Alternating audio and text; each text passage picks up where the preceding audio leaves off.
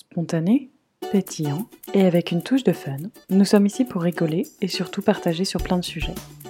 De la France à la Suède, de la Suède à la France, de la femme à la maman, en passant par la businesswoman. Parlons maternité, voyage ou encore lifestyle. Bienvenue sur le podcast Viking Life. Bonjour à tous, bonjour à toutes. Je suis ravie de vous retrouver pour une nouvelle semaine dans le podcast Viking Life. J'espère que vous allez tous bien, que vous êtes en forme. Je suis en train de m'étirer. Alors je voulais dire euh, un petit message avant de commencer cet épisode. Ma cousine a accouché d'une petite fille, donc je voulais la féliciter. En ce moment, j'ai plein plein de naissances autour de moi, je trouve ça génial. J'attends tous les matins quand je me réveille, je me dis qui est-ce qui va accoucher la prochaine? Voilà, c'était mon petit hors-sujet. C'est bientôt le printemps, je sens l'énergie qui commence à être euh, à fond les ballons. Le potager est en bonne forme. Voilà pour les petites nouvelles. Je ne vais pas monopoliser le micro puisque aujourd'hui nous avons une invitée. Elle s'appelle Stella du compte Instagram Wonder on Week Mum. Euh, nous allons écouter son récit très touchant, sans filtre, très spontané avec une belle pointe d'humour pour parler d'un sujet très intense puisque Stella a eu deux petites jumelles qui sont nées prématurément à 28 semaines, en sachant que normalement une grossesse euh, à terme c'est entre 37 et 41 semaines. Donc c'est des bébés qui pèsent 1 kg à la naissance. Et c'est quelque chose dont on ne parle pas forcément c'est un long parcours, c'est beaucoup de temps à l'hôpital, mais c'est aussi beaucoup d'amour. Elle nous raconte tout son parcours. Donc je vous laisse découvrir tout cela. N'hésitez pas à partager cet épisode si ça vous a plu, à le noter sur Apple Podcast et puis à, à me donner vos retours, parce que j'adore euh, lire ce que vous en pensez. Je vous fais plein de bisous et je vous souhaite une bonne écoute. Allez, c'est parti. Bonjour Stella, ravie de t'avoir à mon micro aujourd'hui. Euh, est-ce que tu peux te présenter s'il te plaît? Donc ben, je m'appelle Stella, comme, comme dit, euh, j'ai 33 ans ou 34, j'ai un doute là. Euh, voilà, la maternité, ça fait des ravages. Hein. j'ai 33 ans du coup, je vis à Paris et je suis maman de deux petites jumelles qui sont nées très prématurément, à environ 6 mois de grossesse, puisqu'elles sont arrivées à 27 plus 5 ah oui. aventure du coup. Oui. 27 plus 5, ouais, on est considéré comme grand, grand, grand prématuré. Ouais, on est, on est juste à la limite, euh, on était vraiment à la limite de l'extrême prématurité. Ce qui aurait été assez. Euh, j'ai trouvé déjà que la très grande prématurité c'était compliqué, mais le mot extrême, alors là, je l'aurais peut-être pas, pas accepté. Ouais. c'était très bien, juste très grand. On n'a pas besoin de mettre euh, beaucoup plus de mots. mots. Comment vous vous êtes rencontrés avec ton compagnon? Alors, mon compagnon et moi, ça fait, euh, 3 ans qu'on est ensemble. On a on n'a pas fêté nos trois ans récemment parce que c'était, euh, début janvier et bon, bah, concrètement, on avait autre chose à faire. Mais, euh, ça fait 3 ans qu'on est ensemble et on s'est rencontrés alors les gens ont du mal à le croire, mais on s'est rencontrés dans un bar, tout simplement. Vraiment, ah c'est pas c'est pas une façon de dire qu'on s'est rencontrés sur Tinder et que et qu'on l'assume pas. C'est vraiment dans un bar, je l'ai vu, il m'a vu, nous nous sommes approchés, il m'a demandé si j'aimais la bière alors que je buvais une pinte de bière et voilà, je boum pif. C'était une bonne technique d'approche. Ouais, bon, on est tous les deux assez timides, donc c'est assez inespéré de rencontrer quand même quelqu'un comme ça dans un bar. Je reste assez, assez couette par rapport à tout ça. Oh, mais c'est une belle histoire. C'était c'était meant to be. Ah, comment ouais, bah, faut, faut croire. bon, super. Et du coup, tu tombes enceinte l'année dernière oui, bon la le fait de tomber enceinte, c'est toujours encore une grosse blague, pour, pour moi, mes proches, ma famille, parce que j'étais persuadée d'être stérile, en fait, D'accord. je m'étais mis en tête que ça allait être compliqué et long et mon mec m'avait toujours dit en rigolant pour me rassurer: «T'inquiète pas, chez nous, on est fertile, ça va bien se passer». Bon, bah, oui, effectivement, hein, ça a été non seulement très rapide parce que je pense que c'était le premier week-end où on essayait pour de vrai. Ouais. Euh, c'était en pleine phase Covid. C'est un peu le dernier voyage qu'on a pu faire parce qu'on était, c'était le 11 mars, on était parti à Berlin. C'était un, week-end en amoureux qu'on voulait se faire depuis très longtemps. D'accord. Visiblement, c'est là qu'elles ont été conçues. Donc, euh, un petit peu de, d'Allemagne en elles. Génial. c'est une bonne anecdote. Euh, et moi, je me souviens juste que ce week-end, j'ai été complètement patraque. Enfin, j'avais l'impression d'avoir de la fièvre en permanence et c'était pas le Covid. On avait déjà eu la grippe pendant trois semaines. C'était peut-être le Covid, ça d'ailleurs, on ne saura jamais. C'est une surprise. Voilà, c'est pas grave. Mais je, me, je pense que ça correspond à ça, enfin la nidification, tout ça, enfin la descente des, petits embryons dans, dans l'utérus. Un peu mauvaise au matin pour parler médical, hein, ça, va, ça risque d'être drôle. mais j'étais pas traque, je dormais partout, tout le temps. Enfin, j'ai même dormi sur un parc, dans un, enfin, sur un banc dans un parc, alors qu'il faisait 8 degrés. Enfin, ça n'avait aucun sens. Ah oui. Ouais, j'étais vraiment fatiguée. Et tu t'en doutais pas, toi? non, pas du tout. Moi, j'étais vraiment persuadée que ça allait prendre du temps et je pense que j'étais un peu dans le déni. C'était une manière de me protéger des fois que ça prenne du temps parce que bah, j'ai des amis pour qui c'est plus compliqué et je le vois, c'est douloureux. Enfin, c'est long, c'est injuste, c'est pas normal. Euh, donc, je m'étais un peu préparée à, ce parcours-là. Et c'est euh, deux ou trois semaines plus tard, je commence à avoir des symptômes, euh, les seins qui tirent, mon chat qui me, qui me colle parce que je pense que c'était les hormones et le chat me lâchait pas. Et pareil, j'étais toujours dans le déni, dans le déni, dans le déni. Et mon mec commence à googler sur, euh, sur l'ordinateur euh, symptômes grossesse. Et bon, bah voilà, on se rend compte euh, que peut-être qu'il y a moyen que ce soit ça. On fait un test ensemble. Je me souviens que j'ai été ouvert une bière, mais j'ai pas bu la bière. Elle t'était passée sous le nez, celle-là. Ah oui, beaucoup, je lui ai dit au revoir. Mais bon, on était contents, mais c'était un peu, c'était un peu étrange. Enfin, c'est toujours, toujours étonnant de faire un test de grossesse qui est positif. Enfin, je pense n'importe quelle Oui, parce qu'on s'y attend pas, je pense. ouais, c'est ça. Mm. Mmh. Même si on a très envie. Hein. Ouais, même si c'est l'attente et la volonté, l'envie, le, c'est d'un coup, on s'est. C'est à la fois concret, réel. pas concret. Bah, ouais, et en même temps, c'est juste un espèce de petit bâtonnet euh, qui t'indique que, un plus, ça n'a aucun sens. Ouais, c'est oui. Euh. Ouais, non, c'est vrai, je vois, je vois totalement ce que tu veux dire. Parce que c'est... Puis on sait pas trop ce qui nous attend non plus. Hein. Ben ouais, on sait que finalement, ce bâtonnet, des fois, aussi peut se tromper, euh, qu'il peut faire des années de sang, machin. Bref, on a, je crois que j'ai pris le, dans la, foulée un rendez-vous chez le, chez le gynéco pour faire. Euh, enfin, j'étais très enthousiaste, hein, écho et compagnie, donc c'était beaucoup trop tôt naturellement quand j'y suis allée la première fois. On voyait vaguement un petit sac embryonnaire, mais rien de plus. Il m'a demandé de repasser euh, quatre semaines plus tard. Et en attendant, j'avais euh, vu que je flippais de faire une fausse couche parce que je suis quelqu'un de très serein. Hein, je faisais plusieurs, comment s'appelle, les, prises de sang pour pouvoir surveiller le, le taux d'hormones. Ouais, qui C'est débile d'ailleurs. Faites pas ça, euh, jamais. Euh, ça se crée beaucoup de, beaucoup de stress. On n'est pas, on n'est pas en capacité, sauf en étant médecin, de pouvoir analyser une évolution taux d'hormones. C'est débile. Mais bon, bah moi je voyais bien qu'il explosait le taux d'hormones, mais j'étais loin de me douter que c'était euh, signe de gémilité. J'étais là, oh mon Dieu, il y a un problème. Ah d'accord, ok. je le verbalisais pas trop, mais ça évoluait certes, mais ça évoluait rapidement. Et c'est euh, quand je suis retournée voir ensuite mon gynéco qu'on a refait une écho et que là, il m'a dit Ah, mais il y en a deux. Et là, j'ai rigolé pendant un quart d'heure, donc à poil, sur euh, la table euh, de l'examen. et tu rigolais un petit peu nerveusement, peut-être Non, parce qu'en fait, on s'en était jamais parlé avec mon conjoint, mais avoir des jumeaux, nous, ça nous disait bien. Ah, ok. honnêtement, elles sont plutôt bien tombées parce que ni l'un ni l'autre, ça nous faisait vraiment peur. ouais. Moi, j'avais très, très peur de ne pas, pas avoir la force de faire deux enfants, entre guillemets. Ah d'accord. et étant plus ou moins enfant unique, parce que j'ai un demi-frère, mais on n'a pas grandi ensemble, j'avais pas envie de faire revivre ça à mon enfant, parce que j'ai été gâtée, hein. J'ai jamais même vécu, mon enfance, mais des fois, je me concrètement, je me faisais un peu chier, quoi. Ouais. Non, mais c'est vrai que c'est compliqué d'être enfant unique parfois. Enfin, enfant unique. Ben, ouais, c'est un peu long, quoi. Ouais, c'est ça. tu joues avec les bouts de bois, t'attends.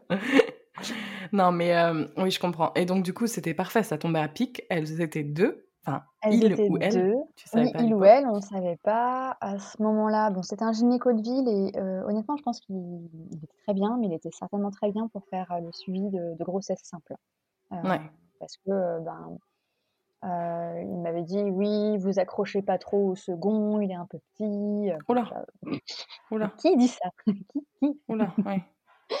C'est un peu rude, hein C'est un peu rude, ouais. Mmh. Euh, qu'est-ce qu'il avait dit d'autre Que c'était forcément des, des, faux jumeaux, alors que bon, pas du tout, quoi. En fait, il s'avançait sur des diagnostics euh, sans avoir les compétences, mmh. parce que j'ai l'impression qu'il se disait, de toute façon, j'ai une chance sur deux. Bah, oui, effectivement. Ok. Et est-ce que tu avais des, des tu as eu des grossesses jumellaires dans ta famille ou dans celle de ton conjoint? Dans mon conjoint, bah, c'est pas mon conjoint, pardon, oui, il y a il y a plusieurs, plusieurs paires de jumeaux. Ah donc c'était bah c'est génétique ou pas? On ne sait pas, on a lu plein de choses là-dessus. Alors les gens disent que c'est pas génétique, mais que bizarrement, il y en a beaucoup dans certaines familles. Mmh Je sais pas ce que vous en pensez, Ah, c'est intéressant. Je ne savais pas, ouais. Mais non, mais c'est dur de savoir, si si ça vient vraiment ouais, je pense que ça On tombe comme ça. on ne saura jamais. Moi, je pense qu'effectivement, c'est dans la mon conjoint. Heu, on a quand même plusieurs pères, donc Ouais. après, après bon, bah, voilà, c'est tombé sur nous, pourquoi pas. Après, faut pas chercher, d'où ça vient non plus. Et donc ta grossesse avance tranquillement. Comment tu te sens? Tranquillement, je dirais pas ça. C'était un peu l'horreur. Bon, c'est Ah tombé pendant le confinement, donc j'ai eu beaucoup de chance, même vis-à-vis professionnellement parlant. On était dans le pire des cas en visio, j'avais un collègue, dont je suis enfin, il travaille plus dans mon entreprise, mais dont j'étais très proche, qui était au courant assez rapidement et qui parfois me couvrait. Ouais. Mais parce que, bah, j'avais, des nausées, mais c'était plus plus le mot nausée n'était pas adapté. Je j'avais pas de vomissements, mais c'était vraiment, des hauts cœur permanents. Mon mon copain ne savait plus quoi faire pour me nourrir, c'était une Tu pouvais catastrophe. pas manger? Je mangeais rien, j'ai perdu, je crois que j'ai perdu 12 kilogrammes, enfin c'était, la cata, quoi. Ah oui. Alors que je suis pas spécialement un gros gabarit à la base, enfin, je faisais un un petit 40-30 kilogrammes, quoi, enfin Ouais. donc bon, ça a inquiété personne, hein, concrètement, j'avais comme je disais en rigolant au médecin, j'avais de quoi faire. C'était des kilogrammes que je perdais parce que je faisais pas d'apéro aussi, hein, on va pas se leurrer. Quand Ouais. tu bois pas d'alcool, quand d'un coup tu tu manges pas du houmous ou du fromage à tous les repas, bon, ben, voilà, ça mais c'est vrai que c'était un peu dur, heu, toutes les odeurs, j'avais l'impression que je pouvais, sentir l'odeur d'une clope à 300 mètres. Enfin, un mec dans la rue qui fumait sa clope, je lui jetais des choses à la tronche, quoi. Ah ouais? C'était terrible, terrible. Mais bon, j'étais contente, j'étais enceinte. Ça allait. Mais du coup, ça passe, heu, tes nausées passent assez rapidement ou pas? Non, elles sont parties vers le 4e mois, je dirais. Ah oui, OK. Heu, à peu près. Ça a commencé à s'estomper, heu, à l'entrée dans le 2e trimestre. Après, c'est passé, j'arrive pas à savoir si c'est passé ou c'est que d'un coup, en fait, j'ai trouvé le moyen de me nourrir parce que le problème, c'est que les nausées de du 1er trimestre, elles sont souvent auto-alimentées par le fait que tu as faim en permanence. Ouais. Et heu, peut-être qu'à un moment, en fait, c'est juste qu'on trouve son fonctionnement. Mmh. Heu On s'habitue. Bon, nous, concrètement, on a beaucoup fait fonctionner Deliveroo parce que j'avais des envies un peu bizarres, des soupes de Comme quoi? crevettes, des de Crevettes? printemps. Des trucs, vraiment pas pas faisables dans sa cuisine, hein, vraiment. Donc À moi d'être chef 4 étoiles. Ouais, puis mon mon mec est plutôt, croque monsieur maison, mais ça s'arrête là, quoi, donc heu, il était un peu désespéré. Puis on était très, très à cheval sur les, mmh, les règles alimentaires. Ouais. ça, c'était bon, moi, je l'aurais peut peut-être que toute seule ou peut-être qu'avec quelqu'un d'autre, j'aurais moins été, mais mon mon copain était très, très, très, très attentif. OK. Heu, on s'est engueulés plus d'une fois parce qu'il était pas sûr que je puisse manger cette crevette cuite. Je fais: «Elle est cuite, bordel, elle est cuite!» J'ai très envie de cette crevette. «On m'enlèvera pas cette crevette!» Il était oui, non mais je vois. Il a pris des risques là, quand même, hein? Ben, en fait, il avait on avait aussi en en tête là ce cette phrase complètement débile du gynéco, heu: «Vous accrochez pas trop au second, il va peut-être partir». Du coup, heu, c'était un peu on voulait on voulait être les très bons élèves, heu Ouais. Mais ça a dû être intense quand même d'entendre ces mots au début d'une grossesse? Ben, moi, je pense que j'ai fait un déni complet parce que je m'en foutais, j'étais super contente. Ouais, j'ai appelé ma mère et ma meilleure amie en en étant morte de rire parce que j'étais enceinte de jumeaux et pour moi, il y avait pas de je l'avais pas je l'avais mis de côté ça. C'est vrai que dans dans la tête de mon conjoint, par contre, c'était plus difficile. Il a pas annoncé la grossesse avant qu'on soit sûrs que les 2 soient bien accrochés à la fin du 1er trimestre.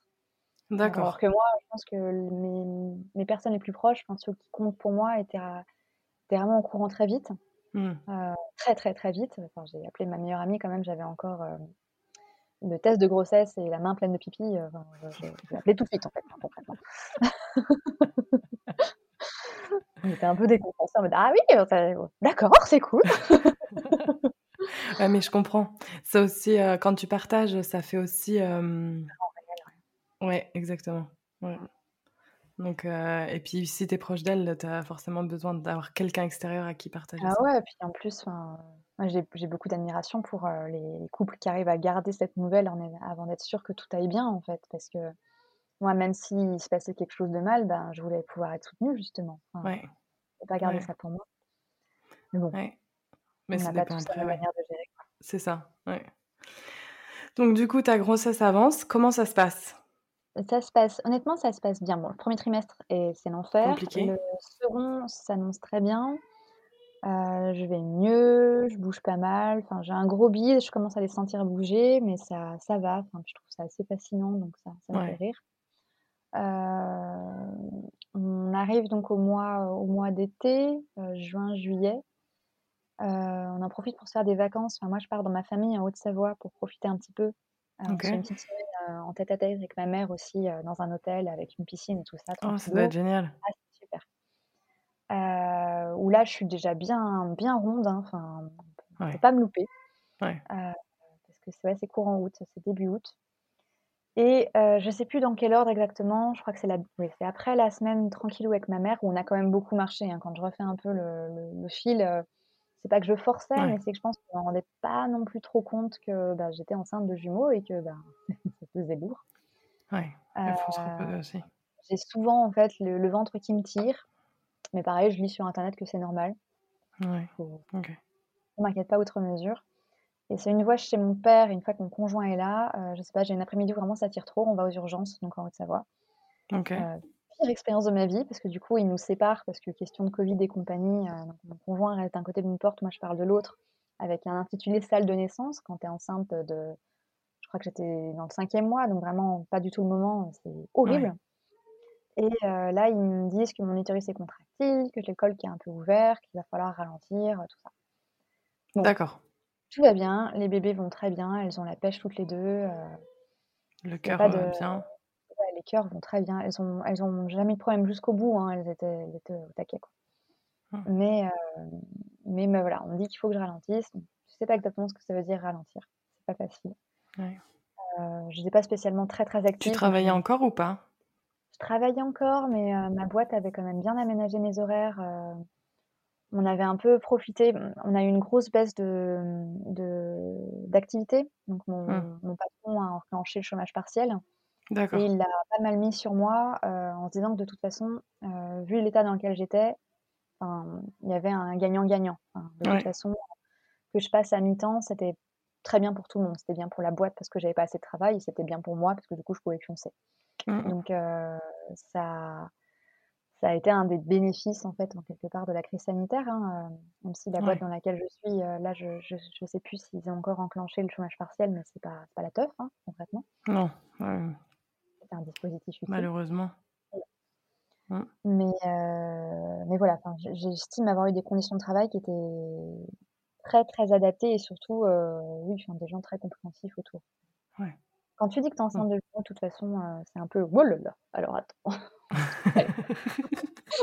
On te sort le tapis rouge. Ouais, ouais, puis ça le ventre pointe vite, donc de toute façon, tu peux pas Ouais. pas le cacher. Ouais et du coup, on te demande de ralentir la cadence, est-ce que tu y arrives? Ouais, mais en fait, je sais j'étais pas vraiment très, très active non plus, donc c'est un petit peu difficile de savoir comment ralentir, donc je marche moins, Ouais. je me couche plus tôt et le ventre tire encore. On finit par rentrer sur Paris, je prends le train et tout, tout se passe bien, puis je passe la semaine c'était une semaine très chaude.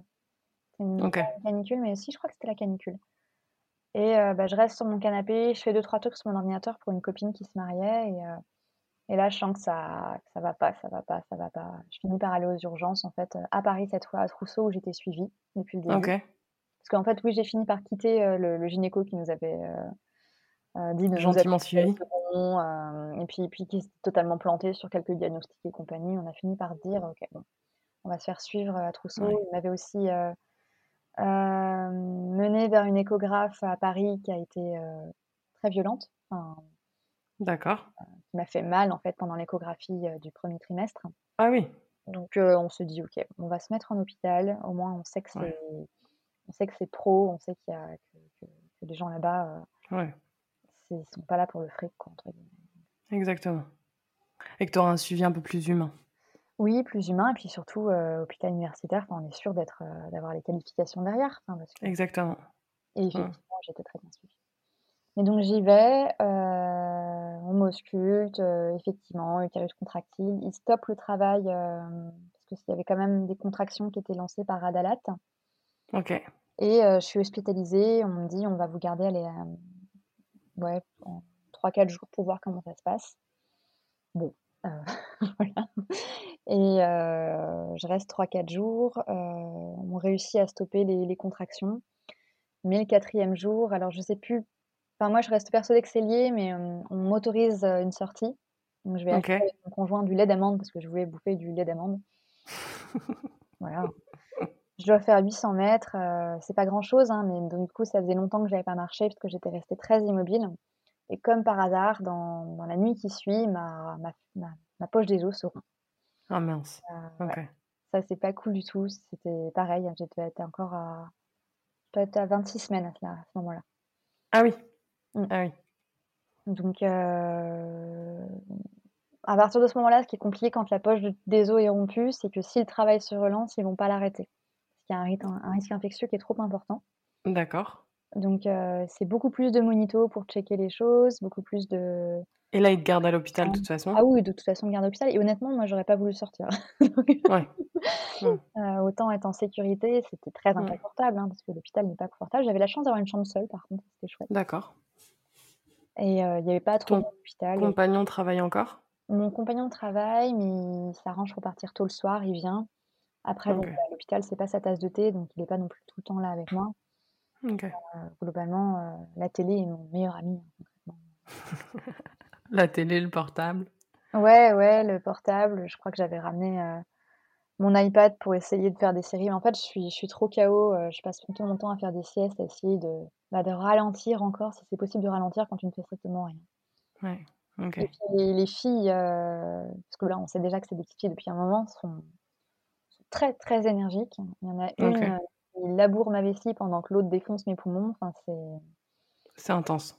c'est assez intense, ouais. Elles vont très bien, ça, il y a pas de y a pas de doute. Enfin, on les voit, qu'on fait des monitos, heu, quotidiens pour surveiller leur cœur justement et heu, il y a vraiment pas de problème, elles sont au top, mais moi, Ouais. très, très, très, très, très cher.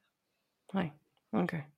Et puis donc s'ensuit, heu, une grosse semaine où, bah, il y a des petits écoulements réguliers, heu, où je où j'espère, où je je coche chaque jour en espérant que ça que ça se retarde le plus possible. Mmh. Comment tu te sens, toi? Honnêtement, je me sens pas très bien parce que, hem, mon corps me fait défaut alors que j'étais persuadée qu'il allait pas le faire. OK. Heu, je suis pas je suis pas au top, j'écris beaucoup. C'est là que j'ai commencé à à écrire, heu, j'ai une page Wonder and Week, que j'ai commencé là, mais en fait Ouais. vraiment pris, plus de plus de poids quand les filles sont nées parce qu'en fait, hem, d'un coup, il m'a vraiment fallu avoir un exutoire écrit alors que quand j'attendais, ben, j'avais pas d'autre chose à dire que: «Je suis en train d'attendre». Enfin, c'est mais bon, il se passe pas grand chose pendant la journée, quoi. Je me repose, Je me je repose, regarde la télé. Il y a une mouche qui est rentrée aujourd'hui. J'ai éberlé la mouche. Donc ouais, c'est assez, heu, assez nul les moments les moments d'hôpitaux où es en train juste d'espérer de passer ces fameux caps de 28-30 semaines, tout ça. On n'en aura passé aucun finalement. Mais déjà, on a appris après coup que que c'était déjà super d'avoir réussi à les garder un peu plus d'une semaine avec la poche des os ouverte. Ouais. c'était pas pas gagné, hein, vraiment. Bah non, non, non. Et puis elles grossissent bien quand même, elles atteignent presque le kilo, donc heu, j'ai 2 petites filles qui sont nées, donc Elsa, elle était à 1040 je crois et Colline à 950 ou 980. Je suis nulle, je suis OK. une mauvaise mère, je me souviens pas de genre de choses. Donc 1 kilogramme chacune, ouais. À peu près et ça, c'était un bon un bon Ouais. poids. Enfin, non, pas un bon poids, mais c'était déjà pas mal, on va dire. Ouais, non, mais c'était une, heu, une étape de plus. Ouais, c'était une sorte de sas, hein. Ouais et du coup, tu arrives à maintenir, tu te reposes et le jour J approche? Bah, le jour J approche et c'est pareil, celui-là, je m'y attends pas, mais en pleine nuit, heu, il devait être 04:00 du mat. Ça fait déjà plusieurs heures que, je sens que ça ça tiraille plus que d'habitude. Ouais. J'essaye de tout faire, des respirations pour calmer le truc parce que bon, concrètement, il y en a une qui est très engagée, dans vers le col et qui tape dessus. Je sais pas, ça doit être un kiff de bébé de taper sur le col, alors que tu es tu es en menace d'accouchement prématuré. Mais ça la faisait beaucoup rire visiblement et bon, concrètement, elle a pas dû aider, hein. Ouais. Ouais. Heu, tandis que sa sœur, elle elle, est tranquille dans sa poche, elle s'en fout, elle fait pas gaffe, quoi. En gros, OK. Tu savais laquelle c'était ou pas? oui, oui, elles étaient déjà nommées, elles avaient toutes les 2 leur prénom. Il y en a une qui est plus coquine que l'autre. Ouais, c'est ça, ça, ça se vérifie encore. Et du coup, elle travaille comment, si tu le sens? Je le sens, euh, j'essaie de... Honnêtement, je fais un espèce de gros déni en mode non, non, non, c'est pas possible, pas possible. Et puis, ben, ça va maintenir.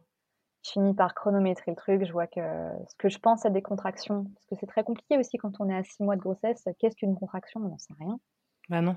On n'a pas fait tous les cours, euh, enfin rien, la respiration, je sais même pas respirer, enfin c'était du... Ah, tu n'as pas eu le temps de faire les cours, en effet Non, bien sûr, j'ai rien eu, quoi. En effet. En mode, tu vas, tu vas la le, nez en l'air, en mode oh là, qu'est-ce qui se passe? Ouais, ouais. Et puis bon, bah, je finis par descendre. À l'aveugle. Encore de nouveau dans ce fameux truc de salle de naissance, il devait être 4 heures du mat.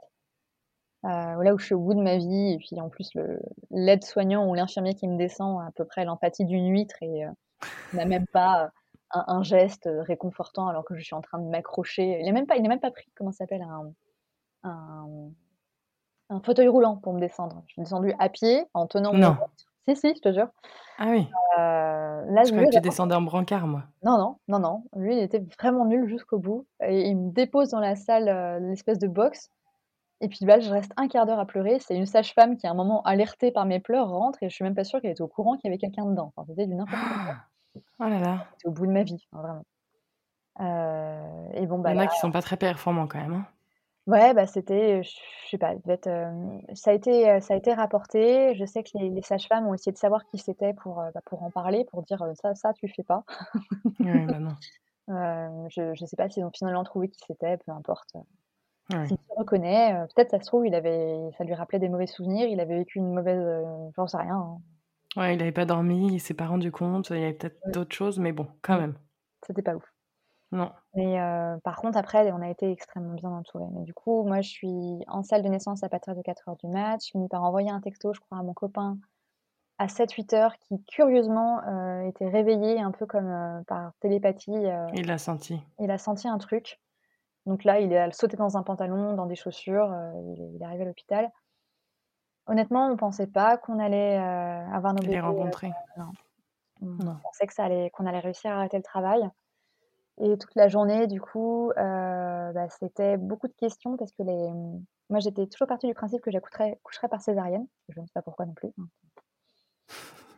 Tu t'étais mis ça en tête bah, je, pense que j'avais une peur panique de l'accouchement. D'ailleurs, une psy, pendant que j'étais hospitalisée, était venue me voir pour en parler un petit peu. D'accord. Euh, pour essayer de... Qu'est-ce qui te faisait peur?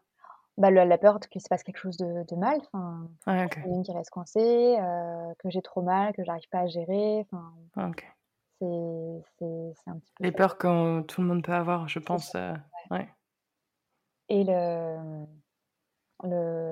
l'équipe qui était là, parce qu'on a eu donc trois équipes différentes, équipe de nuit, équipe de jour et re-équipe de nuit, puisque j'ai accouché finalement à 23 heures. Ok.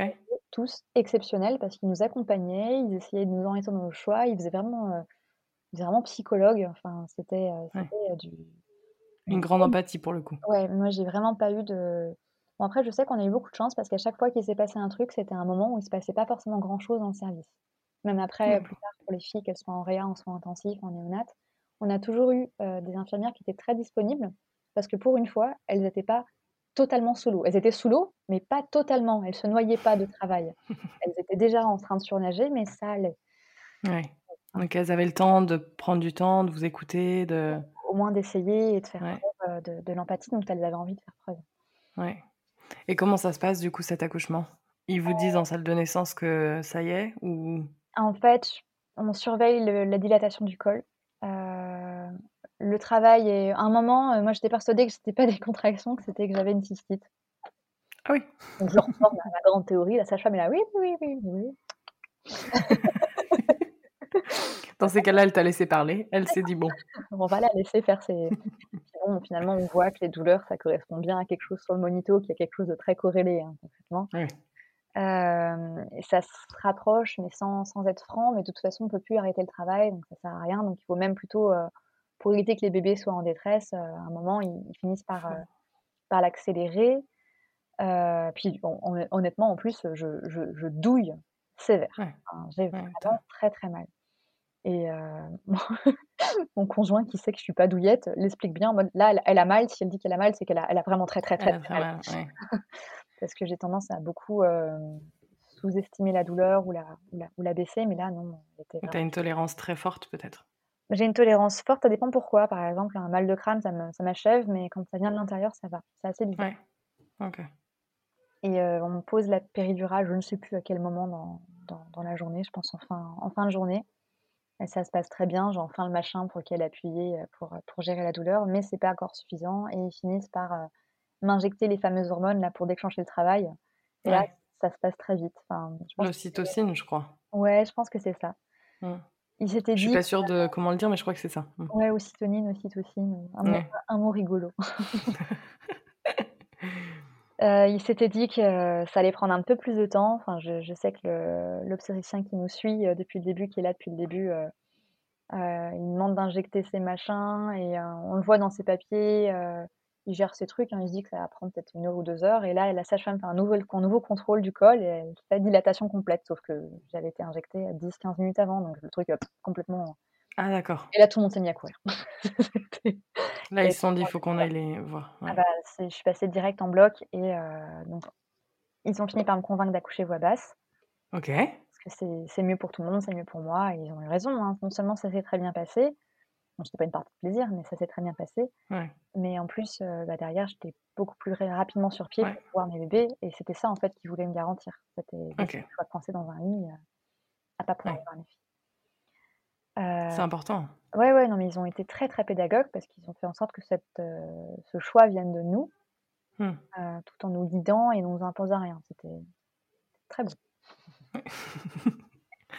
non, mais c'est vrai que c'est, pas facile. Et puis, on ne sait pas trop ce qu'il y a dans l'après. Donc, une bah, césarienne, ça peut aussi être facile sur le moment, mais après, C'est ça. je pense que j'avais un peu l'idée que c'était la solution de facilité où je sentirais pas grand-chose, mais derrière, les suites d'une césarienne sont très difficiles. Bah, c'est ça. Et bon. Euh, tu te remets plus facilement d'une voix basse, je pense. C'est ça. Euh, les points, tout ça à gérer, c'est douloureux. Enfin, ça laisse euh, des stigmates qui sont sont pas cool. Enfin, mmh. les femmes qui ont accouché par césarienne pourront le dire. Hein. Entre le entre le périnée et les points sur le ventre, je sais pas trop ce que tu choisis.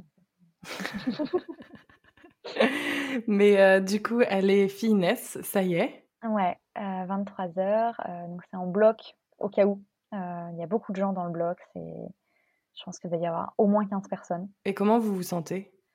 Honnêtement, on pleure tout le temps. Euh, tu réalises pas? euh, Si, si, on, on, réalise. Là, on est à la fois hyper excité à l'idée de les rencontrer et en même temps terrifié à l'idée que ça se passe mal. Bah oui. parce que, bah voilà, hein, ils, nous ont, nous ont aussi dit tous les risques. Euh, autant pour celles qui, qui descendent. Ils vous préparent?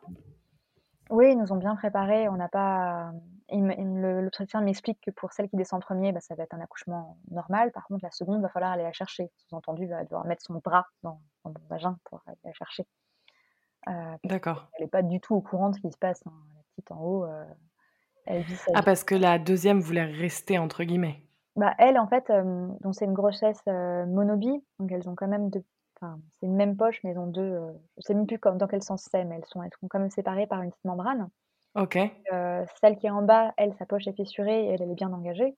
Mais l'autre, elle, elle, vit sa vie tranquille. Hein, Donc l'autre pourrait rester. Enfin, bah techniquement, l'autre n'était pas prête. L'autre n'était pas du tout prête ouais, pour, pour sortir. D'accord, donc il y en avait que. Non, non plus, hein, c'est juste qu'elle n'était pas au courant. D'accord, non mais je comprends mieux comment ça s'est passé du coup. Et du coup, il nous explique aussi les, risques parce que c'est une manœuvre qui, qui, demande quand même une certaine, un certain doigté, ça peut mal se passer. Enfin, donc tout est prévu, que ce soit le dosage de la péridurale, où je suis installée, comment ça se passe, pour que ça puisse virer en césarienne pour, le, pour la seconde, si jamais ça ne va pas. Et là, tu, tu réalises, tu as des émotions je, je, te dis, on pleure, de toute façon, on pleure en continu depuis à peu près 18 heures. ouais, Parce qu'il il y a cette excitation et cette peur mêlée. Je sais qu'on a fait beaucoup pleurer le personnel, parce qu'on a des larmes qui sont très communicatives, et en fait, les gens bah, ne pas pleurer avec nous. Parce qu'on bah, ne voulait pas que ça se passe comme ça. Bah non, mais c'est émouvant. Hein. Ouais. Et mon conjoint est derrière moi dans le, dans le bloc. il, me tient, il me tient le cou, il m'embrasse, je pousse. J'apprends à pousser en même temps. On est bien guidés. Génial. Ça, ça se passe bien. C'est un moment qui est un peu difficile, mais ça se passe bien. ouais. Je me souviens avoir eu très, très, très, très, très mal. Ça, c'est une certitude. J'ai hurlé comme jamais j'ai hurlé dans ma vie parce que ben, le corps est pas, est pas du tout prêt. Il est, physiologiquement, il n'était pas prêt pour accoucher. Donc, du coup, ça. Ah non.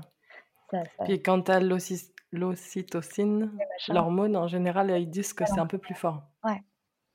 Ouais. Mmh, pardon. Non, prends ton temps.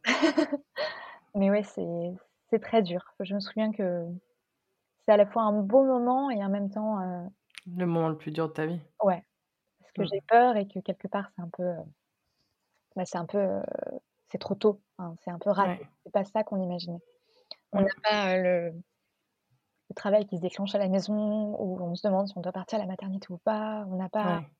on n'a pas tous ces trucs, les espèces d'images d'Épinal de la grossesse et de l'accouchement. Ben, nous, c'est bon, on y fait une croix, là, c'est fini. Ouais et puis c'était peut-être pas ce que tu imaginais aussi. Ah non, très clairement.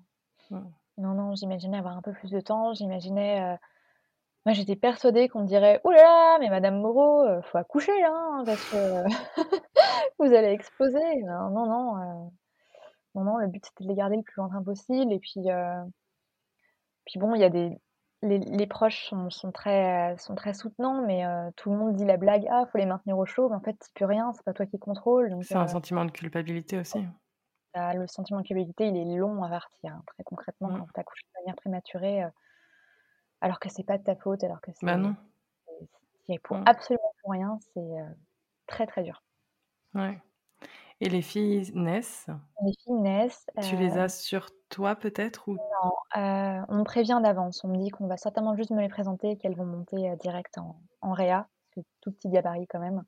Mais je vois Elsa, je me souviens que je suis un peu choquée parce que c'est ben, maintenant c'est 2 gros bébés qui approchent de 5 kilogrammes, mais heu, voilà, c'est vraiment une toute 1 petite chose, enfin Mmh. toute petite, heu, qui pousse un cri, hein. Elle, heu, elle est leurs, heu, leurs scores, heu, Apgar sont sont très, très bien pour des tout petits comme ça.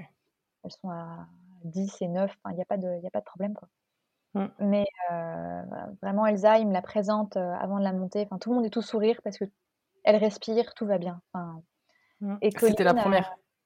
Colline, elle, elle arrive en second, elle est un peu moins tonique, mais ça va. Mais eux, elle, du coup, ils me la présentent pas, ils l'emmènent direct pour pouvoir lui faire ses soins. OK. Donc heu, je vois je vois Elsa, mais pas Colline et là, le papa suit. Il suit les filles et heu Là, il est parti, il est parti, il me racontera après, heu, il savait pas où donner de la tête entre les 2, il était complètement hébété, il avait l'impression d'être, d'être à la fois bourré et et pas réveillé. Enfin, c'était très très étonnant pour lui comme comme moment parce que, enfin, il avait ses 2 bébés de chaque côté, mais avec des 5 ou 6 personnes autour de chaque bébé à s'affairer, à faire des trucs, donc c'est très C'est beaucoup. bah, il savait pas quoi faire, à part les regarder. Ouais.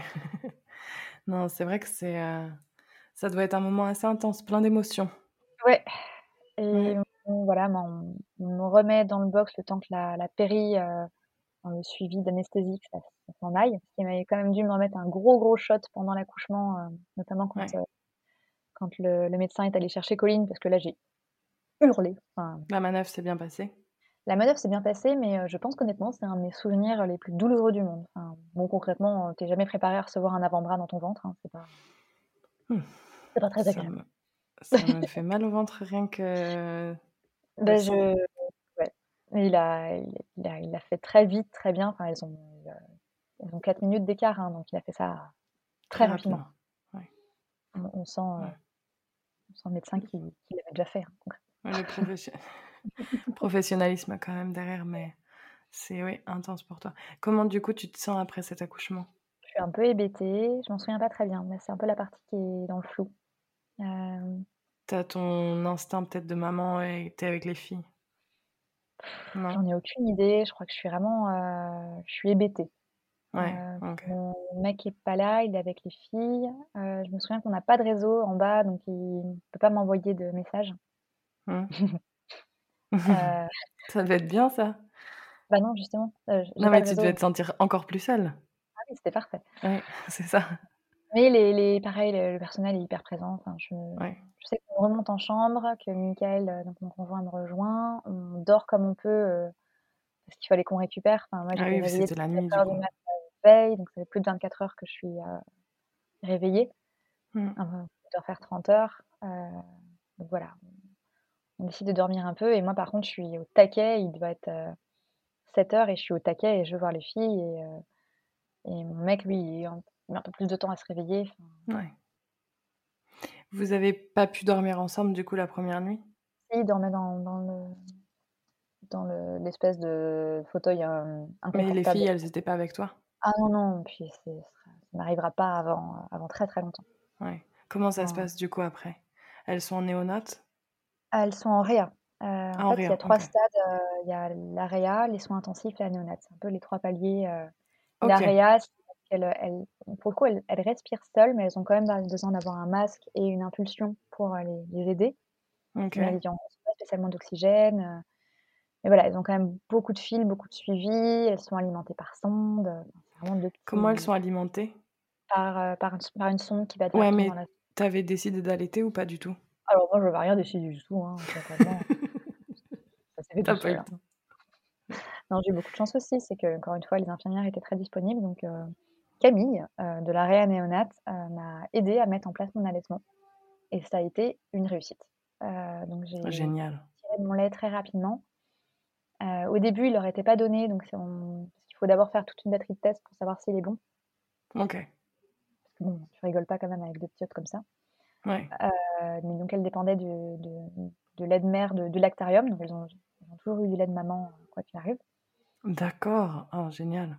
Heu et après, heu, je crois à J+5 ou +10, ça a commencé à être mon lait qui leur a été donné, donc bah, concrètement, je tirais mon lait, ils le mettaient une petite seringue, ils le réinjectaient, quoi. Super. Ouais. Donc ça a Ouais. permis de créer le lien. Tu pouvais les prendre dans la journée ou elles restaient vraiment Non, on avait rapidement pu les prendre. Je crois qu'au bout au 3e jour, on a commencé à faire le 1er pot à pot. OK. Heu, pareil, un moment, heu, très, très étonnant parce que bon, tu as un tout petit bébé avec plein, plein de fils qui est sur toi, qui gigote un peu, enfin c'est Mmh. c'est c'était clairement le moment où il y a un lien qui s'est créé, mais c'était en même temps un peu, heu, un peu surréaliste. Ouais. Mais voilà, on on enchaînait les pots à pot tous les 2. Heu, mon conjoint, donc il a pris, il a pas pris son congé paternité tout de suite. Ce qu'il a fait, c'est qu'il a pris, heu, le le congé pour enfants hospitalisés. Ça, c'est un truc que les papas, heu, ignorent beaucoup. On l'a vu en néonat, on a on a beaucoup fait de prosélytisme pour que les papas soient au courant que ce truc existait, mais en fait, heu, tu as le droit à 1 mois maximum quand tu as un enfant hospitalisé, quand tu es, la le conjoint, le coparent, heu, quel que soit ton c'est aussi ouvert aux couples, homosexuels, je précise, Oui. Le le donc le le coparent, heu, faut qu'il puisse prouver que son enfant est hospitalisé. C'est toujours en cours de régulation avec la sécu 5 mois après, hein, il y a pas de magie, hein, c'est ça reste le bordel. Mais, heu La paperasse française. il faut quand même avoir de l'argent pour pouvoir assurer derrière parce que tu n'es pas payé avant très longtemps. Mais, Ouais. heu, voilà, c'est la paperasse française comme tu dis. Ouais. Heu, du coup, lui, il était là, il a été là tout le temps parce que donc il a d'abord pris ce congé de 1 mois et ensuite, heu, objectivement, il était pas du tout en état de reprendre le travail. Bah non. Enfin, heu, psychologiquement, c'était beaucoup trop fragile, donc son médecin l'a arrêté et heu, OK. a enchaîné les arrêts jusqu'à la sortie des filles où là, du coup, il a déclenché son congé paternité. Donc Super. l'avantage, c'est qu'on était tous les 2 en permanence. Il y a pas eu de il y a pas eu ce décalage qui peut être souvent observé, heu, chez les parents préma où, bah, la maman, elle, est en congé maternité et le papa continue à travailler et du coup, quand elle rentre le soir, elle est bouleversée. Le papa, lui, n'a pas comprendra pourquoi il y a Bah non, il est pas dans le même, dans le heu même mood, il bien, mais il pas et donc du coup, heu, ça fait dialogue de sourds. Nous, au moins, on était dans le tunnel en même temps ensemble. OK, ouais. Vous a et puis vous avez pu vous soutenir dans tous les moments joyeux comme un peut-être peu Exactement peut-être? Et puis, et puis au moins on on comprenait ce que l'autre vivait parce qu'il le vivait en même temps. Bah, c'est c'est ça. c'est très, très important, je pense, heu, quand tu es parent préma, c'est de de pouvoir avoir cette communication qui est fluide parce que déjà que tout est compliqué derrière, Mmh. à moi je je sors très rapidement de l'hôpital.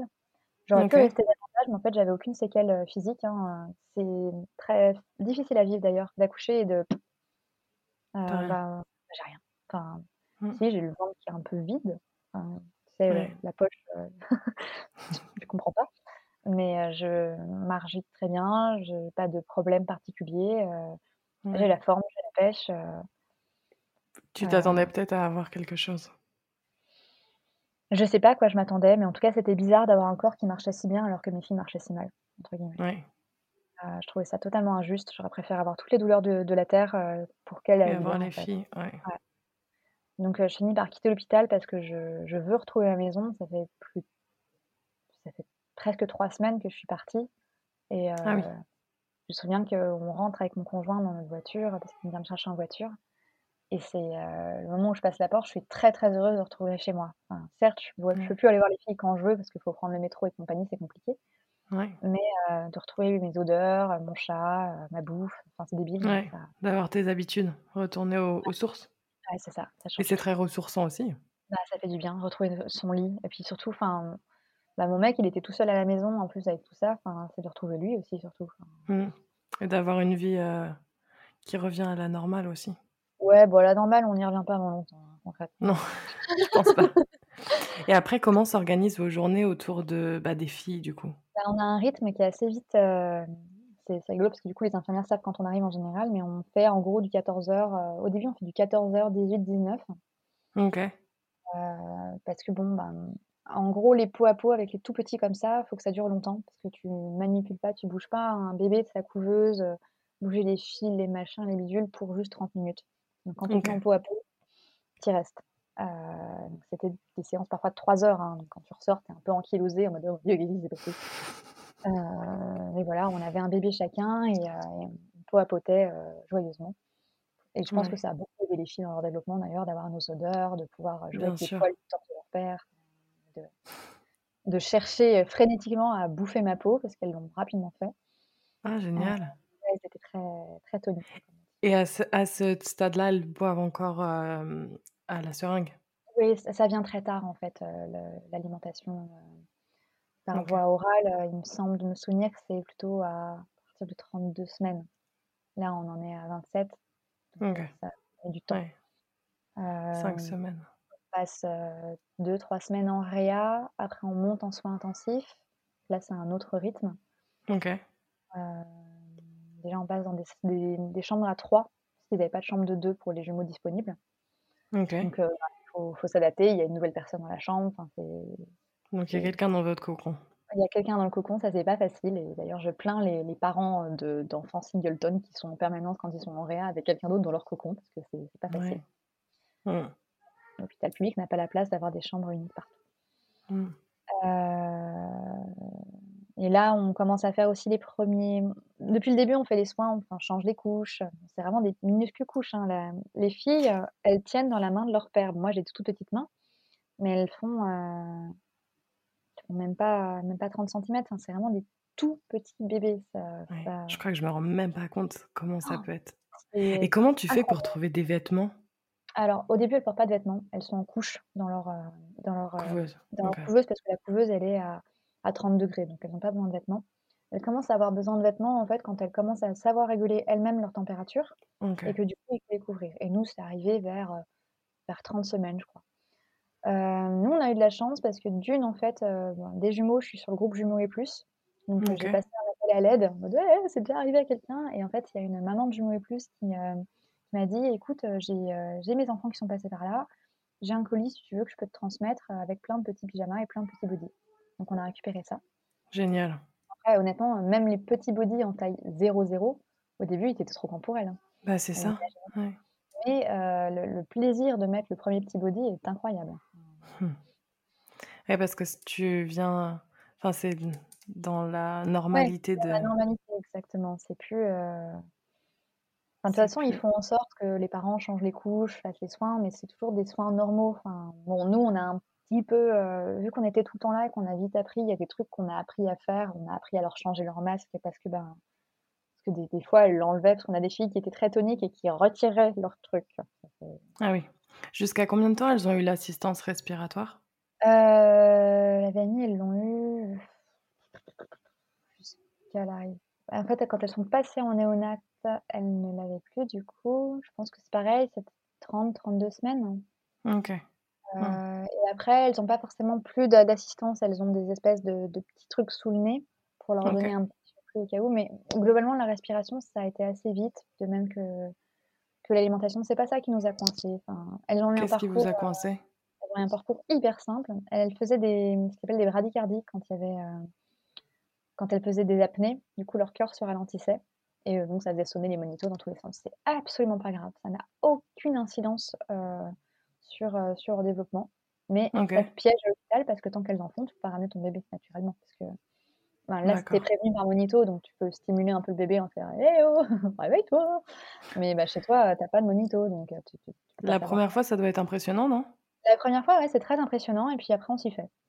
Et puis elle t'explique aussi peut-être, heu, le per enfin le personnel est là pour Oui, expliquer? il y a d'1, ils expliquent et puis de 2 après, quand quelque chose se répète, je je dis pas de bêtises, hein, mais au début, c'était 10 fois par jour, ça devient normal, en fait. Ouais, es dans la normalité encore, ouais.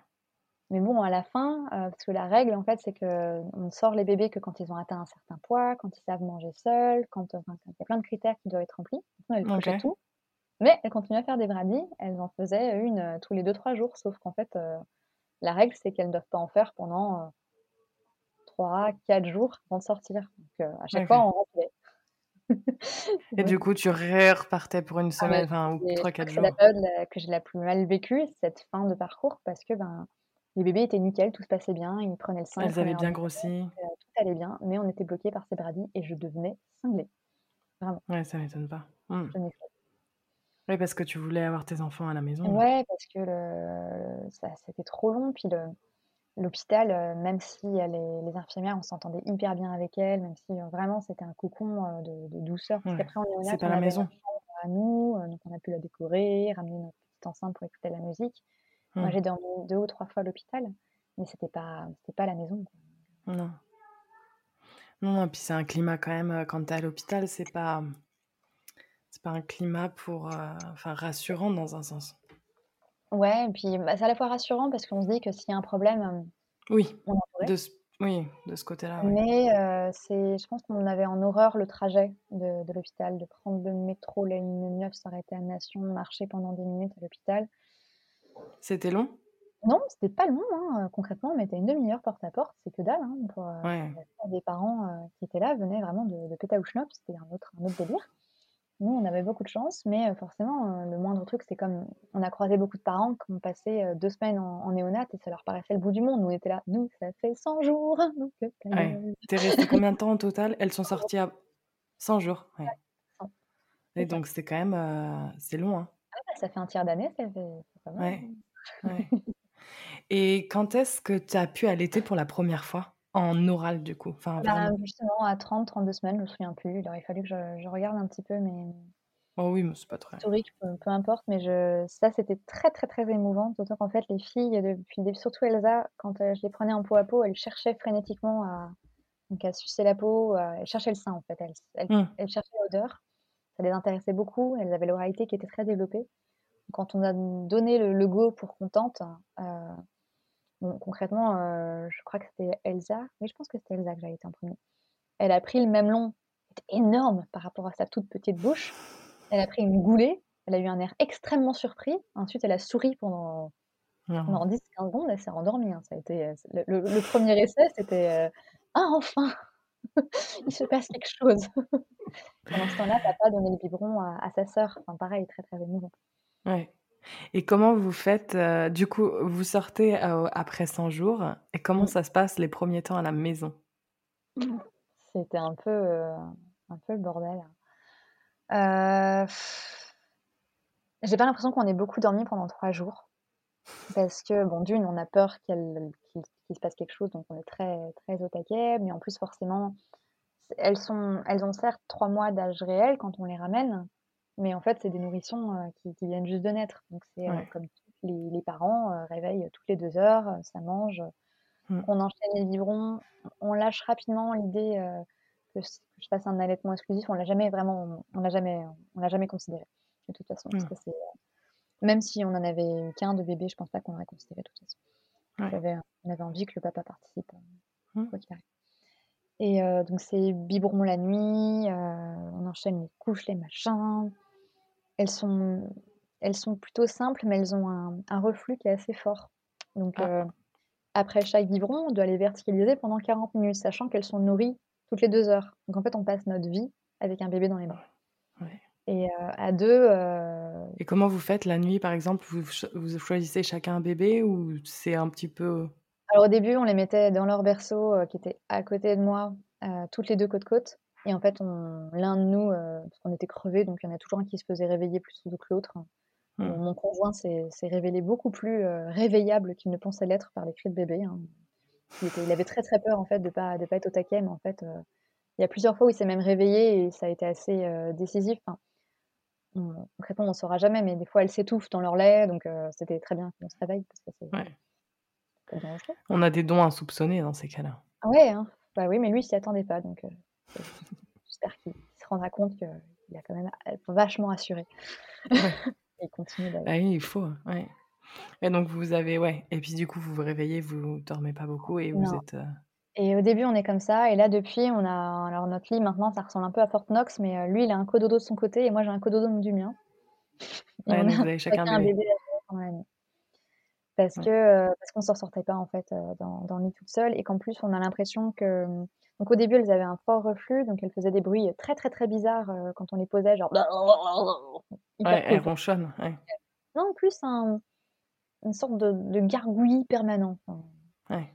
Ça en va s'est passé? C'est passé, ouais, maintenant ça y est. Bon, elles ont toujours un reflux, on les verticalise toujours, mais heu Ça va mieux. on a moins on a moins C'est l'impression compliqué à gérer un reflux, hein. oh là là, c'est l'enfer. Alors 2, pouf. J'ose même pas imaginer. Non, c'est Heu, vrai. et au début, voilà, elles avaient Nexium, lait, Pessie, machin, oui, parce Ouais. qu'on sort aussi avec tout un arti une artillerie de trucs à donner. On devait donner du sel pour qu'elle continue à bien grossir. On avait des trucs à rajouter dans mon lait pour le le rendre plus riche.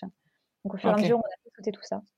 Heu, OK. même les Nexium, là, elles n'en ont plus. Heu, toujours en train de se demander si s'il faudrait pas les remettre, parce que c'est quand même un traitement qui enlève l'acidité, heu, en cas de reflux, ça peut être important, mais bon, Mmh. dans la mesure où ça les rendait complètement cinglées et très énervées, heu, Ouais. heu C'est le c'est le défaut de ce médicament, ouais. Et Mmh. puis que ça induit des efforts de poussée qui elles-mêmes créent un reflux, enfin tu Ouais, donnes un du coup, on médicament sait pas de si c'est ouais. mais voilà, on est avec le temps. on est rentrées et surtout on est rentrées, heu heu, chose importante, on est rentrées avec ce qui s'appelle l'hospitalisation à domicile, la HAD. Nous a quand même donc c'est des infirmières qui venaient OK. au début tous les 2 jours, puis tous les 3 jours. Elles sont venues pendant 3 semaines comme ça à peu près à cette période, à cette, heu, ce rythme et ça te donne quand même, heu, une assurance, heu, que tout va bien. On avait Ouais. la la la la balance, on les pesait tous les jours.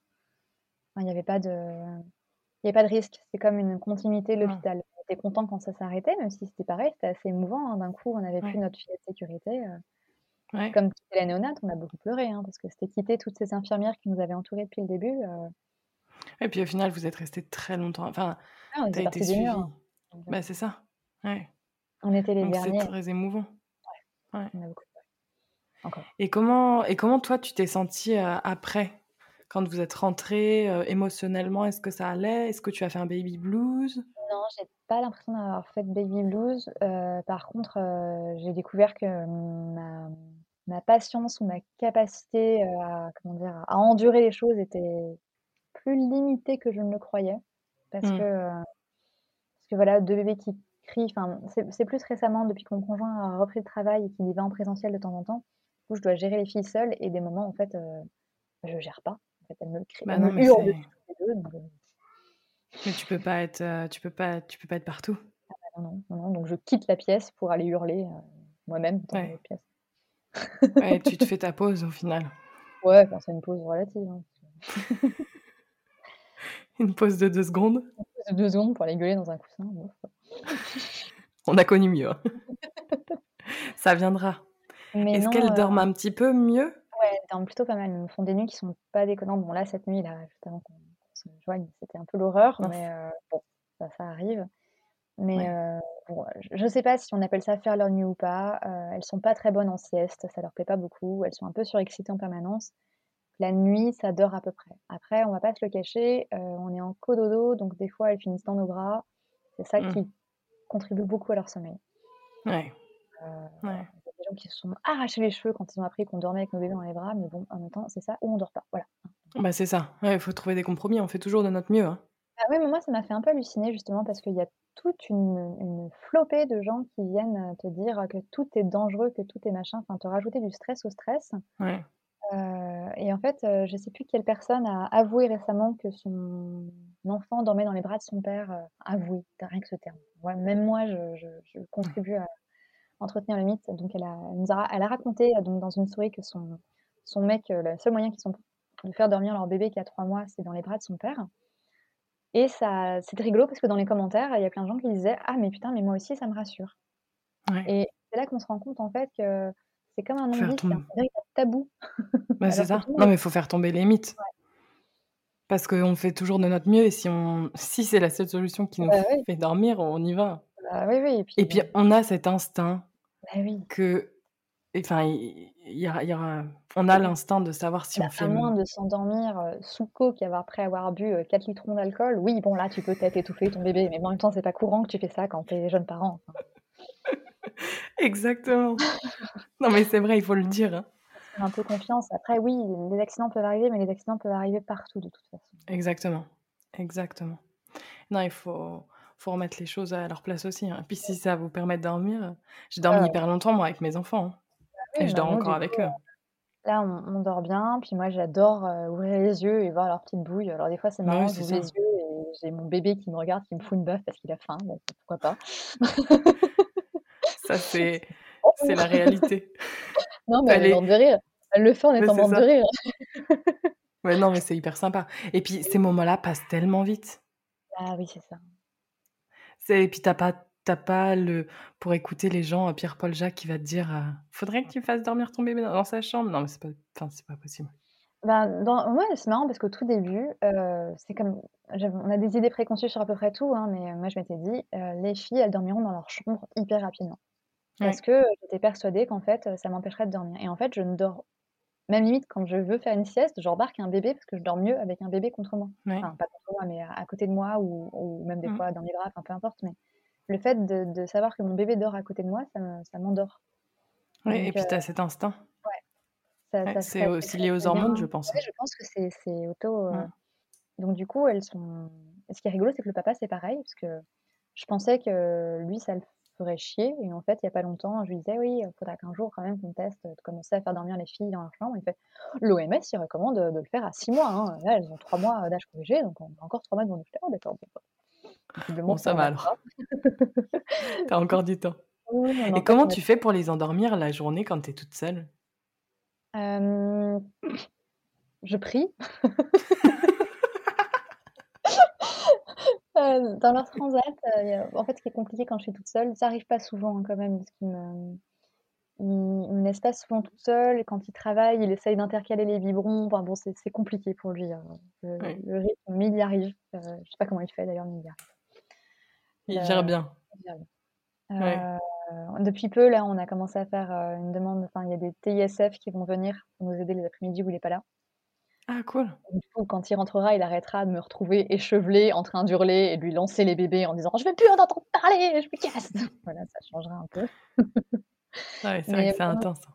honnêtement, heu, là, depuis peu, elles finissent par s'endormir, hem, donc soit dans leur transat, soit dans leur lit. En fait, je commence à comprendre le le le chouinement du «je suis fatiguée» et là, faut vite la placer, mais quand tu loupes cette espèce de petite fenêtre de chouinement fatigué, que tu passes au chouinement «je suis trop fatiguée, maintenant je hurle», Ouais c'est fini, et surtout que cette fenêtre peut être très Très, très rapide. des fois, elle dure 30 secondes concrètement, c'est ça.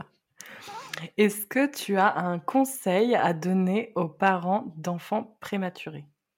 Hem, le nous, le conseil enfin, bon, les les restaurants étaient fermés et tout ça et on aurait bien aimé se faire des repas, mais je pense qu'il faut vraiment déculpabiliser et heu, se donner un rythme. Nous, on faisait du 14:00-18:00, heu, ça peut paraître très court de passer que 4 heures avec son bébé, mais en fait, c'est ça peut être largement suffisant.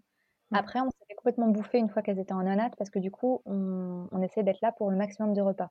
Donc on faisait plutôt du 13:00-21:00 et là, c'est très lourd pour le pour le moral. Mmh. Heu, l'autre conseil, c'est de pas culpabiliser parce que tu finis devant une émission de merde type Zone interdite ou Capital ou autre, heu, connerie, parce qu'en fait, tu n'as pas de cerveau quand tu rentres et c'est normal. Donc faut et ça te pas permet aussi de faut pas se demander, heu, c'est pas grave. ouais, Moi, j'ai aussi beaucoup fait d'achats, parce qu'on a on a la chance d'avoir les moyens, hein, concrètement, mais j'ai beaucoup fait Ouais. marcher Vinted, j'avais tout ce qui était possible d'avoir en écharpe de portage, pyjama, machin, tout ce que tu veux, parce qu'en fait, j'ai surcompensé comme ça je pense que ça m'a ça me faisait des petits cadeaux, heu, quelques quelques jours par semaine, mais du coup, ça m'a aussi permis de tenir, d'en avoir ce rythme-là. Heu, mais on a Ça te des ouais. a des parents dans le service qui, eux, se sont donnés, heu, 2 jours off. Enfin, faut pas culpabiliser, il faut écouter ses besoins. Mon Mmh. conjoint avait besoin, d'arriver plus tard et de partir enfin, il partait pas plus tôt, mais il arrivait parfois beaucoup plus tard que moi, mais parce qu'il avait vraiment besoin, heu, bah, de prendre de temps, de marcher dans Paris, de de De prendre du temps pour lui? ouais, de prendre son café sur le balcon sans avoir à parce que moi j'ai je suis un peu une psychopathe, quand je veux être à quelque part à l'heure, hem, je fais chier tout le monde. Enfin, je suis je vraiment chiante et heu, je stresse, je stresse énormément les C'est le militaire? Ouais, mais je me suis découverte comme ça alors que j'étais pas comme ça avant. Mmh. Donc du coup, je il était je pense ça lui faisait du bien de me voir partir en courant pour aller à l'hôpital et lui de pouvoir se dire: «Bon, je vais me prendre 1 heure seule, me faire un Elle est café sur le partie. regarder les oiseaux chanter, ça va être chouette. Ouais. Ensuite je la rejoindrai». Non, puis ça vous permet aussi d'avoir du temps pour vous et toi, si c'était tes besoins d'aller Ah ouais, j'avais besoin d'y être le plus vite possible, ouais. Ouais.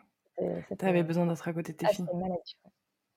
Mais c'est normal, c'est l'instinct, je pense, hein. Ouais, ouais, il faut pas il faut pas s'en vouloir. Après, heu, voilà, Il on avait des des écouter. mamans qui dans le service qui vraiment se faisaient du mal en étant là à 9:00 et en repartant à 20:00 et je pense que c'est too much. Mais parce Bah, ouais. qu'elles elles avaient aussi ce besoin, mais du coup, heu, bah, du coup, elles Elles avaient pas de moment. ouais. Elles nous, on n'a pas fait grand chose pour nous, mais heu, on a fait marcher Deliveroo, on a regardé des émissions de merde et on essayait d'avoir un rythme, Et heu tu as essayé de dormir peut-être? Ouais, alors ça il y a des gens qui me disaient: «Ah mais profitez-en pour dormir, c'est super». Alors tu dors très, très mal quand tu as l'impression que tes enfants peuvent potentiellement mourir tous les jours à l'hôpital. Ouais. C'est pas, pas marrant donc je je dors limite mieux maintenant. Je suis beaucoup plus cernée et physiquement je prends très cher, mais pendant toute cette période, c'est le moral qui prend cher. Donc Ouais.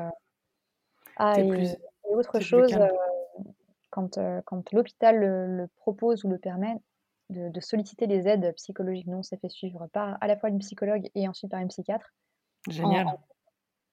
et ça nous a sauvés, je pense. Ouais. Parce Mais que c'est très important de mettre des mots. bah, oui, oui et heu bon voilà, en France, on n'est pas très bon pour ça, j'ai l'impression, Non, c'est un peu un tabou ça aussi. ouais. Alors qu'en fait, heu, même quand on a l'impression qu'on va rien pouvoir dire à la personne, même être en silence, ça fait du bien. Enfin, c'est Ouais. se prendre un temps pour soi, en fait. Donc ça, c'est un des meilleurs conseils que je pourrais donner. Et puis c'est très courageux de savoir demander de l'aide. Parce qu'une fois qu'on a demandé de l'aide aussi, Bah, nous, ils nous l'ont proposé, hein, donc heu, on n'a pas eu à D'accord, ouais. Heu, ils nous l'ont Ouais, mais c'est le proposé 1er pas pour se sentir mieux, je pense, dans des épreuves comme ça. Oui, puis de toute façon, c'est c'est gagnant-gagnant pour tout le monde parce que bon, hem, les les médecins et infirmiers le disent, quand on bosse en néonat, ils bossent à la fois pour les enfants, mais aussi pour les parents. 50% de leur travail, c'est les parents. Ouais. Heu, le Mmh. bien-être des parents, ça aussi, ça facilite leur journée, hein. Concrètement, Ah oui. une maman et un papa, heu, heureux qui vient changer les couches, heu, de son bébé et pas trop anxieux, ben, ça, mmh, ça ça met aussi beaucoup plus de de facilité derrière. Les enfants le sentent Ouais, aussi. les enfants le sentent aussi. Mmh. Heu, donc heu, donc les infirmières nous poussaient là-dedans aussi. Heu, on a aussi beaucoup de j'ai croisé pas mal de parents. Nous, on était là, on a fait partie des murs, donc on connaissait un peu, heu, toutes les règles du jeu, même, des fois, on outrepassait un petit peu, moi, je savais gérer, les les monitos, on savait regarder plein de trucs qu'on n'était pas censés savoir en tant que parents, on savait faire plein de gestes qu'on n'était pas censés savoir, mais c'était pas dérangeant. Mais je pense Ouais et puis c'était peut-être bien aussi, enfin, de savoir. Vous aviez le droit, ils vous ont peut-être aidés pour, apprendre tout ça? Non, en fait, ils ont juste rapidement compris que c'était pas grave si on jouait avec les monitos. Heu, parce qu'on allait pas les casser. Ah mais ça te ont rassurait? ils ont rapidement compris aussi qu'on avait besoin de comprendre tout, Ouais. heu, tout le le le on voulait tout tout savoir, tout le truc médical, on avait besoin de tout comprendre, qu'on soit assez expliqué. Donc bon, voilà, ils ont ils ont suivi, suivi ces desiderata. Mais Mmh. après, j'ai connu des parents qui étaient frustrés parce qu'eux comprenaient pas, mais parce qu'ils savaient pas qu'ils avaient le droit de demander. Et en fait, c'est ça aussi, enfin, c'est pas parce qu'on est à Mmh. l'hôpital face à des sachants qu'on n'a pas le droit, heu, de poser une question ou qu'on n'a pas le droit de dire qu'avec telle ou telle infirmière, le courant passe pas. Des fois, ça peut arriver. Mmh. Et des des cadres qui sont là pour ça et c'est important de savoir qu'on n'est pas juste là en tant que «victime» entre guillemets, mais qu'on peut être acteur. C'est beau, c'est beau, c'est beau et c'est vrai, Bah, carrément même. je j'espère que ouais, c'est un peu ce qui m'a manqué pendant tout le parcours préma, c'est qu'il y a beaucoup de ressources en ligne, le l'association, SOS Préma, enfin, il y a beaucoup de de choses pour pour guider, mais il y a peu de de modes d'emploi. Qu'est-ce que tu peux faire avec ton enfant préma? Qu'est-ce que qu'est-ce que tu es en droit Mmh. de faire, de demander? Donc nous, on a composé parce qu'on on communique beaucoup, tout ça, donc ça ça s'est bien passé. Puis parce qu'encore une fois, les les infirmières et le personnel soignant avaient du du temps pour nous, hein. Ouais. Mais dans dans un autre moment, un autre arrivé, enfin, peut-être qu'on aurait été frustrés. Mmh. Non, c'est possible. Ouais, carrément. Puis vous êtes tombés au au bon moment peut-être, ouais? Ah oui, on est tombés au bon moment à chaque fois, Tout était bien. Bon, bah, super. Merci beaucoup. Est-ce que tu as quelque chose d'autre à rajouter? Là, comme par hasard, non, heu Mais non, mais attends, si, moi je j'ai quelque chose à rajouter, c'est que tu mentionnes ton Instagram et ton blog.